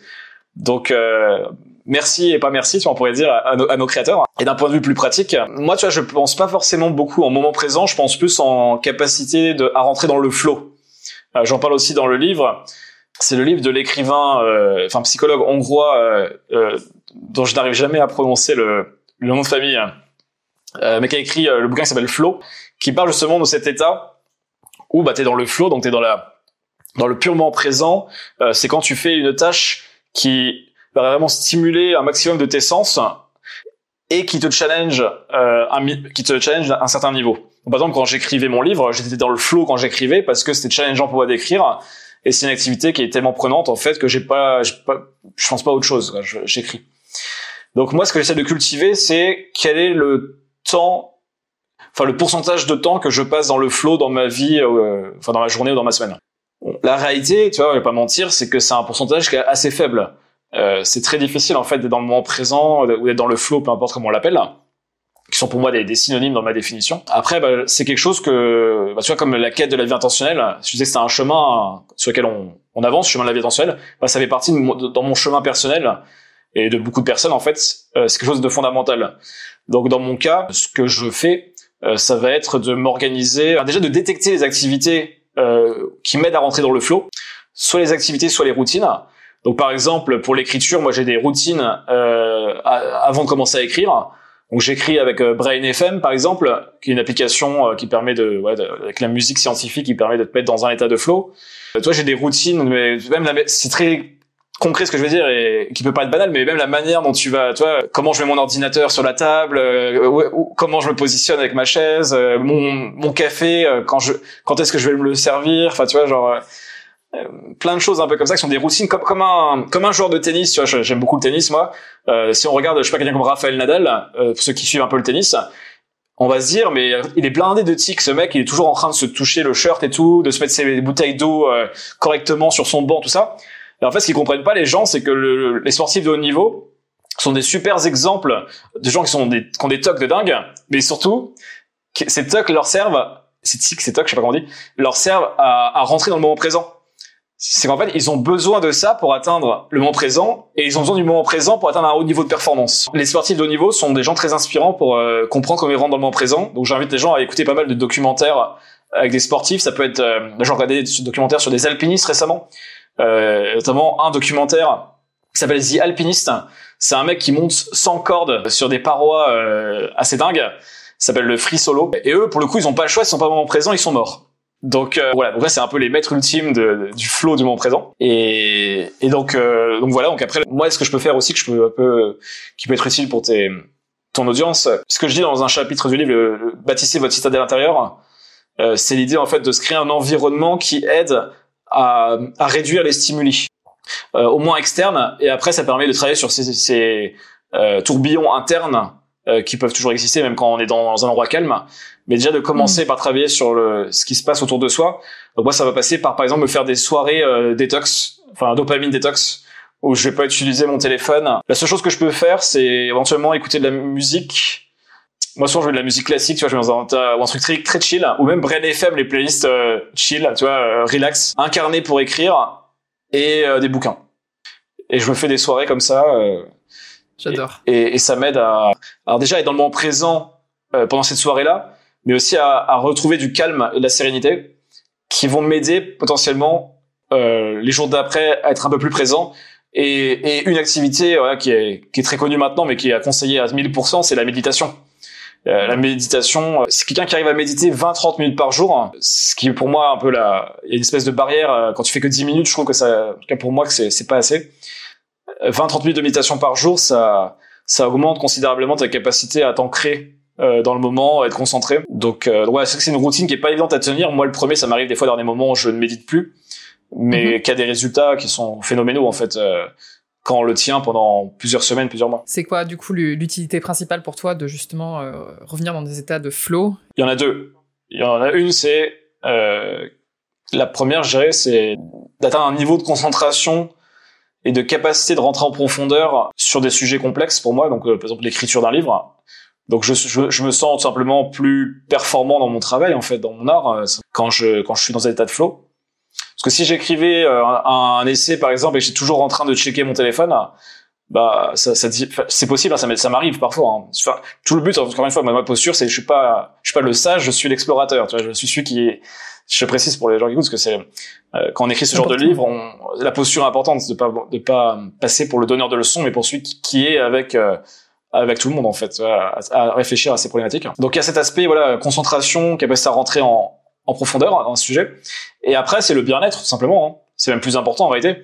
C'est que je pense qu'une vie euh, sans capacité dans le moment présent, bah c'est une, c'est une vie où on passe partiellement à côté de ce que la vie a à nous offrir. Hein, je pense pour pas dire plus. Hein. Euh, partiellement, je suis gentil mm. quand je dis partiellement. Euh, je pense qu'on passe à côté de énormément à de ce que la vie a à nous offrir. Parce que c'est qu'on n'est pas connecté à la nature, on n'est pas connecté à l'autre, on n'est pas connecté à soi. On est, en fait, on est connecté à rien, on est, on est déconnecté, en fait. on est déconnecté. Donc euh, voilà, ça c'est un triste constat que je viens de faire là. Mais je pense que ouais, c'est un, un enjeu colossal de, de travailler sa présence. Et j'ai un ami, euh, il s'appelle Elliot Meunier, euh, qui a écrit aussi, tu connais, ouais, qui a écrit J'ai lu son livre. un livre, Arrêtez d'oublier tout ce que vous lisez, qui lui ne parle pas de moment présent. Il m'a dit, euh, Jean-Charles, le moment présent, ça, ça veut rien dire. Il faut parler de qualité de présence. Quelle est ma qualité de présence? Et je trouve que c'est tout de suite plus parlant parce que on est toujours présent parce qu'on est, tu vois, tu es, t'es avec moi, je suis avec toi, on, on est là, tu vois. Mais quel est le niveau de de qualité de présence qu'on a sur une échelle de 0 à 100 par exemple, tu vois? Est-ce que je suis à 60, à 40, à 80 Et je pense que tu vois, parce que moi en présent, ça fait encore on-off. Je suis présent, je suis pas présent. Mais t'es toujours présent en fait. Hmm. Et, et, en même, et en même temps, t'es toujours pas présent à certains, tu vois. Mais ton être, il est là. Enfin, tu vois, t'es là. Enfin, t'es tu nais un jour, tu meurs un autre, et au milieu tu es. Mais après, qu'est-ce que tu es? Je sais pas, mais tu es. Et donc, euh, donc je préfère effectivement. Il a raison, Elliot. C'est qualité de présence. J'aime beaucoup cette notion, cette, cette dimension. Du coup, Elliot, merci euh, pour la précision. J'avais une question. Euh, vraiment, je me suis posé la question pendant, pendant la lecture. Euh, j'ai senti, moi, le moment où j'ai quitté le Stéphane. Donc, euh, le mode par défaut. Je, je, me suis senti quitter le Stéphane à dire non quand j'ai commencé à dire, OK, je ne veux pas être ingénieur. C'était le premier constat. Et c'est là où j'ai commencé à rentrer en introspection. Mais je trouve qu'il y a une deuxième phase où là, du coup, c'était, où là, je suis partie, du coup, dans le côté vie intentionnelle. Pour moi, j'ai l'impression qu'il y a deux phases entre, en fait, c'est plutôt reconnaître qu'on est un Stéphane et euh, quitter le Stéphane. Et moi, il s'est passé trois ans entre les deux. Euh, Est-ce que toi, as, tu ressens ça? Est-ce que tu as ressenti ça dans ton évolution personnelle? Alors, quand tu dis, juste pour préciser, je pense que ça sera intéressant même pour ton audience, euh, tu penses que c'est dû à des peurs qui font que t'as pas quitté le Stéphane avant tes trois ans? Parce que tu l'as identifié et après tu l'as pas quitté, tu dis? Ou c'est juste, euh, quand tu veux dire, tu l'as quitté d'un point de vue, euh, par exemple, de ton travail, mais tu l'as pas vraiment quitté du point de vue de qui tu étais identitairement ou euh, ou euh, dans tes schémas de pensée, tout que sais-je, tu vois. Ce qui serait différent, toi, tu pourrais dire j'ai quitté mon travail au bout de six mois, mais il m'a fallu encore deux ans après pour vraiment quitter euh, certains comportements justement que tu as reconnus dans, dans ces tout en étant euh, euh, freelance, entrepreneuse ou peu importe. Non, tu as pareil. raison, non. Ouais, t'as raison, c'est pas pareil. Je pense qu'en effet, sur ces trois ans, il y a peut-être un moment donné où j'ai commencé à être justement dans plus de l'intentionnalité. Si en vrai, il euh, y, a, y, a, eu quand même euh, entre euh, les trois ans un moment où justement j'ai décidé de partir en introspection et du coup en exploration de moi-même à l'intérieur. Et en effet, tu as complètement raison. Je pense que c'est plutôt ça justement euh, le moment où j'ai dit non à Stéphane. Mais il y a eu quand même un moment euh, de juste de reconnaissance et de un peu de subir en fait, de continuer, de ne pas savoir où commencer en fait pour pour reprendre de l'intention dans tout ça. Euh, est-ce que ça a été ton cas Alors, en fait, il y a deux choses, effectivement. Euh, je pense a la révélation, un moment on se rend compte que on, on vit d'une manière qui ne nous satisfait pas, euh, ce que du coup j'appelle la vie par défaut dans le, le livre. Et après, comme je l'explique même avec ma vie personnelle dans l'introduction, euh, tu vas avoir des moments de rechute, soit dans ta vie au sens large, soit sur des domaines précis. Parce que, alors je l'ai pas fait pour pas que le livre soit encore plus complexe, mais J'essaie justement de rendre un livre simple, digeste à livre et pas un truc trop théorique et euh, qui partait dans tous les sens. Euh, mais à la base, je voulais aussi décliner en domaine de vie, ce qui pourrait d'ailleurs d'autres livres que je pourrais écrire. Tu vois, tu pourrais faire euh, la vie intentionnelle pour euh, euh, la santé mentale, la vie intentionnelle pour le travail. Enfin, toi, tu pourrais décliner ça. Et il y a des moments, où, parfois, où tu as une vie intentionnelle, par exemple, dans tes relations, mais dans ta vie professionnelle, c'est pas du tout le cas. Donc, tu as aussi une dimension pas en silo parce que chaque chose est interconnectée, mais en tout cas, voilà, tu pourrais un peu être un peu plus précis que ma vie, tu vois ça pourrait être un domaine de vie. Donc, dans mon cas, euh, ce que j'explique dans l'introduction, c'est que j'ai eu, effectivement, à 16 ans, pour moi, c'est un peu le, le typic point, tu vois, genre le moment charnière. Pour autant, j'ai eu des rechutes euh, à plusieurs moments, tu vois, que j'explique. Et quand bien même, tu vois, j'étais CEO de startup et de l'extérieur, j'étais le gars libre, tu vois, qui faisait des trucs cool pour les gens, etc. Euh, je t'expliquais tout à l'heure que je considérais que c'était le moment où j'ai le plus vécu par défaut, on va dire en tout cas entre mes 16 ans et mes 27 euh, ans. Donc tu peux avoir des rechutes. C'est pour ça aussi que je dis que c'est pas un, c'est un spectre. Encore une fois, il n'y a pas vie par défaut, vie intentionnelle. Stéphane et Achille sont effectivement des des caricatures, des archétypes euh, extrêmes euh, de ce qu'est la vie par défaut. Mais nous, on est toujours sur un spectre au milieu. Et et tu auras nécessairement des moments où tu vas retomber dans des, des formes de vie par défaut euh, de manière plutôt généralisée ou plutôt localisée. Et, et c'est normal. Et tu vois, c'est comme, on peut faire le parallèle avec le, la philosophie. La philosophie, du coup, c'est l'amour, la sagesse. Et par amour, la sagesse, du coup, c'est cette quête de la sagesse. Toujours aller, il y, a, une forme de progrès, on dit en philosophie. C'est le progressant, c'est celui qui qui cherche à progresser vers toujours plus de sagesse, mais qui sait qu'il peut avoir des rechutes s'il ne travaille pas sur lui-même. Et eh ben le, ah. le philopreneur, tu vois que c'est exactement la même chose. C'est je tends vers cette quête intentionnelle, enfin je tends vers une vie plus intentionnelle, mais la réalité c'est que je peux avoir des retours en arrière. Je peux avoir des stagnations, je peux avoir des c'est la vie. Après il peut se passer des choses. Je peux avoir des certitudes que j'ai validé quelque chose et puis six ans après en fait je n'avais pas du tout enfin ce n'est pas validé ce que je pensais qu'il était validé.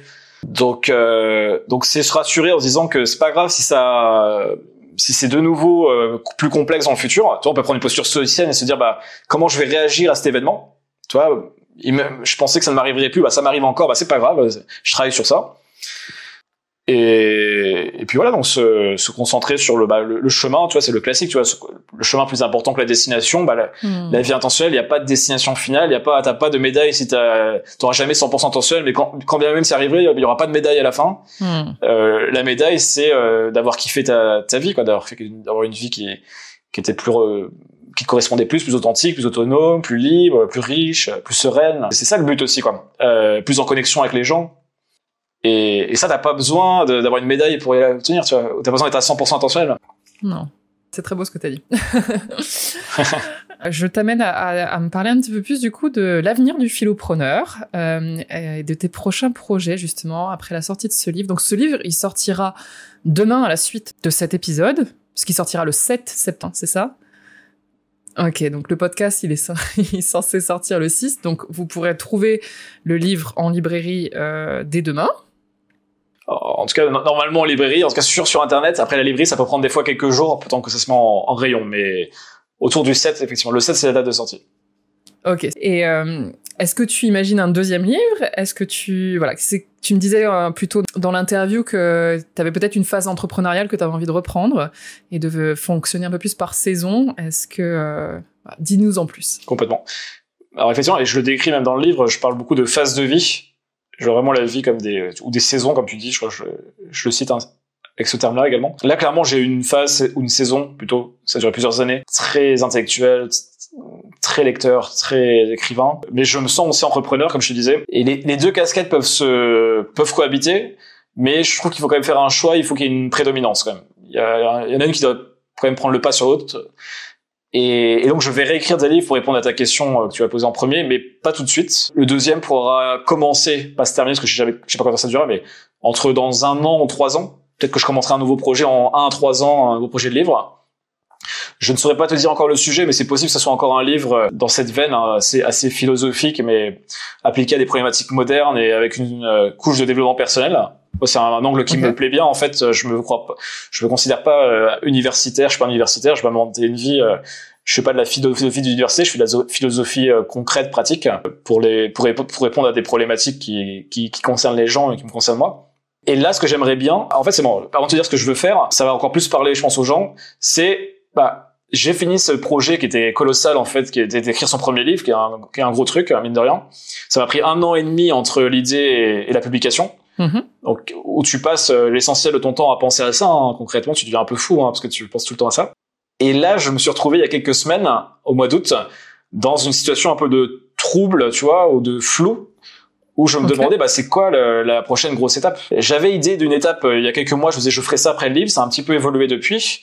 Et, et là, je suis dans une phase, mais ça peut encore évoluer, où j'ai envie de creuser justement euh, euh, la vie intentionnelle et la philosophie antique notamment euh, dans le stoïcisme et d'en faire vulgairement parlant un business en tout cas de développer une activité autour de la philosophie donc un, un solo business une forme de solo donc un business un business qui est centré sur un média et euh, euh la vente de services, de produits pour soutenir ce, ce, média et pour soutenir mon, mon, mon mode de vie en, en, passant.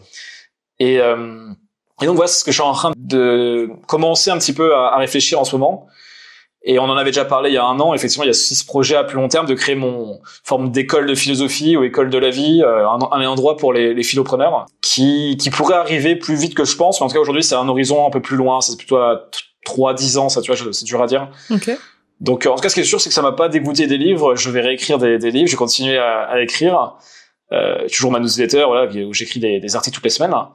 Et il y aura un deuxième livre, j'espère qu'il y en aura un troisième, un cinquième, un dixième, on sait pas, mais en tout cas, il y en aura d'autres. Mais voilà, entrepreneur euh, en priorité, je pense, pendant 12-36 mois là. Ok, super intéressant. Bah, j'ai hâte euh, de voir un peu euh, l'évolution aussi de tes, de tes aventures, qu'elles soient entrepreneuriales ou d'écrivain. Merci Jean-Charles d'avoir répondu à, toutes ces questions. Mais c'est pas fini parce que du coup, je conclus mes interviews en demandant à mes invités de me poser une question. Je ne la connais pas d'avance, donc je te laisse me la poser. C'est surprends-moi. J'avais une question, il faut que je vois comment je la formule. Euh, je me répondrai peut-être à deux fois. La première version, ça serait qu'est-ce qui te ferait revenir à un, mode sédentaire? Toi, comme je sais que tu es nomade et que moi aussi je le suis et que on a plus ou moins le même âge ouais. et qu'il y a du coup cet enjeu forcément de euh, euh, où est-ce que ça mène en fait ce nomadisme Alors là, c'est une question un peu philosophique, mmh. donc ça peut, on va pas forcément prendre trois heures dessus, je sais pas, mais ça m'intriguait justement comme moi, c'est des questionnements que j'ai, c'est des questionnements que j'ai avec beaucoup de gens aussi euh, dans mes aventures nomades C'est des questions aussi que j'ai, donc euh, auxquelles j'ai partiellement des réponses que je vais pouvoir te partager et, et pour le coup aussi avec une grosse euh, zone d'ombre parce que j'ai pas encore toutes les infos. Mais ce qui pourrait en tout cas me sédentariser à proprement parler, je pense que ce serait une relation amoureuse ça, ce serait, ce serait la, première chose qui pourrait me sédentariser. Après, le voyage est tellement important pour moi et dans mon équilibre que sédentaire, c'est, euh... faut définir sédentaire. C'est-à-dire que je mm. pense qu'il y aurait, euh, il y aurait une partie, en effet, dans un pied à terre euh, quelque part, mais il y aurait une partie aussi, je pense, de mon année euh, à voyager, à redécouvrir. Et surtout, j'ai un mode nomade, mais j'ai aussi un business nomade qui me permet aussi de, de continuer à faire ça. Et je, on parlait j'ai lu dans ton livre aussi que la liberté était une de tes valeurs principales. C'est également la mienne. Je pense que c'est même la première. Et du coup, elle est importante dans mes choix aussi euh, par la suite. De business, parce que du coup, je veux continuer à me laisser la possibilité de peut-être me sédentariser, mais après de quitter aussi ce mode sédentaire si j'en ai envie. Donc, euh, c'est des cycles et des saisons. Je suis complètement d'accord avec toi. Et je me laisse aussi la, la possibilité de, de bouger. J'ai une amie il y a pas très longtemps qui m'a qui m'a envoyé un message pour me dire que ah, tu vas définitivement t'installer à Chiang Mai. Et en fait, le mot définitivement m'a posé problème. Et euh, j'ai creusé dans ma tête, je me suis un peu partie en introspection pour me dire pourquoi est-ce que ce mot, il, il me, ouais, pourquoi ce mot, il, je l'aime pas, quoi. Et mais parce que je pense qu'il y a rien de définitif dans la vie. J'ai envie de complètement euh, me laisser le choix de changer d'avis, me laisser le choix de changer de d'envie. Donc, il euh, n'y a pas de définitif euh, dans tout ça. Mais euh, pour redétailler un peu plus ta, ta question, je pense qu'en effet, ce serait des questions de relation, parce que c'est hyper important pour, pour moi. Ce serait peut-être une relation amoureuse, mais pas que. Je sais que tu as le, as le groupe pour en parler. On s'est rencontré à Budapest via ce groupe-là. Vous avez votre bande aussi qui, qui se suit à différents endroits, notamment à Chiang Mai. Exact. Euh, je me ça joue aussi d'avoir un, endroit avec quelques personnes qui t'es proches. Complètement. Complètement. Et si on fait même le parallèle maintenant, c'est-à-dire qu'en effet, je choisis aujourd'hui de passer six mois à Chiang Mai, ce qui est quand même déjà une grosse période, parce que en effet, il y a une partie aussi euh, de, de, ma ouais de ce cercle d'amis euh, qui est important pour moi. Ça fait partie aussi de, des choses que j'ai envie de cultiver dans ma vie. C'est très important pour moi. Et du coup, euh, ça participe en fait à mes choix de demi-sédentarisation cette année ici. Et ça fera partie de mes choix aussi dans le futur, je pense, de lieu en fait. Mm complètement. Donc ça veut dire que tu vas plus choisir le lieu en fonction des personnes. C'est-à-dire qu'une personne, euh, tu tomberais sur quelqu'un, tu tombes amoureuse, qui vit, je sais pas, au Pérou, euh, tu pourrais aller au Pérou, euh, enfin, tu vois ce que je veux dire, c'est, tu vas pas choisir le lieu en premier, nécessairement. Non, exactement. Ou par exemple, c'est, c'est pas tant de Chiang Mai, même si je sais que tu aimes beaucoup de Chiang Mai, mais c'est plus le groupe avant de Chiang Mai, tu dirais, par exemple aujourd'hui? Je, je pense qu'aujourd'hui, en termes de priorité, euh, ça passe devant. Après, euh, j'ai l'idéal étant d'associer les deux. Je pense que je ne pourrais pas. En fait, je pense que il y aura quand même des limites à tout ça. C'est-à-dire que si vraiment le lieu ne me plaît absolument pas, je pense que je ne resterai pas. Euh, voilà, il y a, y a, un cadre en effet sur lequel, voilà. Mais si on met des ordres de priorité, tout en restant dans ce cadre où j'ai quand même un lieu qui dans lequel j'aime évoluer un minimum, oui, je pense que les relations euh, passent au-dessus du lieu, alors que je pense que j'avais une période euh, avant qui était beaucoup plus de voyage et de découverte euh, de lieux qui passaient en priorité. Donc en effet, je pense que j'ai évolué également là-dessus. Ok. Et j'ai peut-être aussi une envie personnelle de sédentarisation dans le sens où j'avoue que je suis un petit peu fatiguée. Comme tu dis, on a à peu près le même âge. Je sais pas si c'est ton cas, mais j'ai l'impression aussi que c'est à l'image de ma tête. De me poser à un endroit, j'ai l'impression aussi que je peux poser ma tête et peut-être ralentir je sais pas, mais euh, j'ai l'impression que j'ai envie de me donner un espace aussi physique où je peux avoir mes affaires, avoir un lieu dans lequel je me sens bien, quelque part. Je ne saurais pas en te dire encore où. Aussi pour poser ma tête et peut-être, ouais, peut-être, euh, je suis peut-être un petit peu fatiguée euh, du mouvement, enfin mm. de trop de mouvement. Ouais. C'est assez, je pense que c'est assez classique chez les nomades. Je, je, je le ressens aussi. Là, je, moi, j'avais prévu initialement de, au début d'année de m'installer en France. J'avais exploré même Strasbourg euh, pour prendre un appartement au début d'année. Et le projet, c'était de rester 12-18 mois dans un endroit justement pour avoir un peu, un peu moins de mouvement. Bon, il que j'ai galéré à trouver un appart à Strasbourg, donc je suis reparti en Hongrie au début d'année. C'est ça qui m'a fait repasser six mois à Budapest. Et ce que j'ai beaucoup aimé, justement, ça a été ça, ça a été le fait que j'ai pas trop eu à penser au mouvement pendant six mois et me concentrer sur le livre. Mais il y a une limite quand même à ces périodes de 3-6 mois, c'est que, bah, mine de rien, ça passe quand même vite. C'était même 5 mois, c'était pas 6 mmh. mois. Ça passe vite tout de même, pas pour écrire un livre, j'ai quand même eu le temps de l'écrire, mais tu sais que tu vas partir, donc tu gères pas tes relations pareil, t'es, t'es, un, t'es quand même quelqu'un de passage. Alors certes, euh, j'aime pas non plus le côté définitif des décisions, mais il y a un moment, tu vois, il y a ce qu'on peut rappeler l'engagement, l'ancrage, tu vois, le, ou d'autres synonymes. Il y a quand même des bienfaits. Et après, je pense qu'on peut trouver des modèles hybrides euh, où tu peux avoir un, pas mal d'amis, c'est avoir un, lieu principal où, on peut mettre nos livres, on peut mettre euh, euh, notre setup, tu vois, enfin quand on faire je sais pas des vidéos YouTube ou autre, enfin avoir un endroit clean, tu vois, et l'endroit un peu plus euh, un peu plus route, tu vois, un peu plus voyageur, un peu qui peut être un deuxième lieu ou qui peut être bah, par des Airbnb comme on fait, tu vois, enfin des, des logements qu'on loue à, court terme. Mais mais je pense que c'est quelque chose d'assez naturel dans la vie d'un d'un être humain en fait quoi, qui qui explore la sédentarisation et la et surtout le nomadisme. Donc euh, voilà, c'est partagé par quasiment euh, tout, gérer tous les nomades que je rencontre qui ont une forme de capacité de s'introspecter, tu vois. Intéressant. Ouais. Autant je l'ai pas ressenti chez des nomades toi, qui partent un peu sans trop savoir pourquoi et qui sont pas encore à se poser des grandes questions. Mais ceux qui sont un peu prises de tête avec eux-mêmes, tu vois, qui au sens positif, tu vois, qui, bah, ils arrivent souvent à ces, à ces conclusions. Ces conclusions-là. Hmm. Autour de la trentaine, hein, évidemment, il y a une question aussi de quel âge t'as. Ouais, je pense que ça influence aussi nos choix complètement. Euh... Ouais, il y a peut-être, euh... ouais, il y a, y a, la vieillesse qui rentre en jeu. la vieillesse, je sais pas s'ils ont dit, mais en tout cas l'âge effectivement. Bah mais écoute, merci pour la question parce qu'en plus ça me fait reposer un petit peu la question aussi euh, qui habite quand même pas mal mon esprit en ce moment euh, par rapport à la suite. Euh, sur un dernier point que tu as dit qui est très juste, en effet, c'est la notion aussi d'engagement et j'ai l'impression aussi d'avoir aujourd'hui euh, des horizons euh, de projection sur le futur qui sont de plus en plus éloignés. Et euh, du coup, ça me fait projeter aussi un lieu, en effet, une base sur du plus long terme et avec justement un peu plus d'engagement. Parce que du coup, ça évolue en fonction de ma vision. Je pense qu'il y avait une partie de mon nomadisme où je ne voyais pas plus de six mois. Et du coup, bah là, quand on voit pas plus de six mois, c'est très difficile de s'engager. Et là, ma vision, elle commence à être plutôt en année. Et, okay. et donc, je pense qu'un lieu suit, suit cette progression de vision également de mon côté. Bon bah c'est top. On verra. Ça se trouve, on se retrouvera. Euh... Tu, tu me partageais juste avant euh, l'interview que tu avais peut-être euh, une possibilité de venir à Chiang Mai. En tout cas, ce sera avec grand plaisir si c'est le cas, dans, si tu es de passage ici.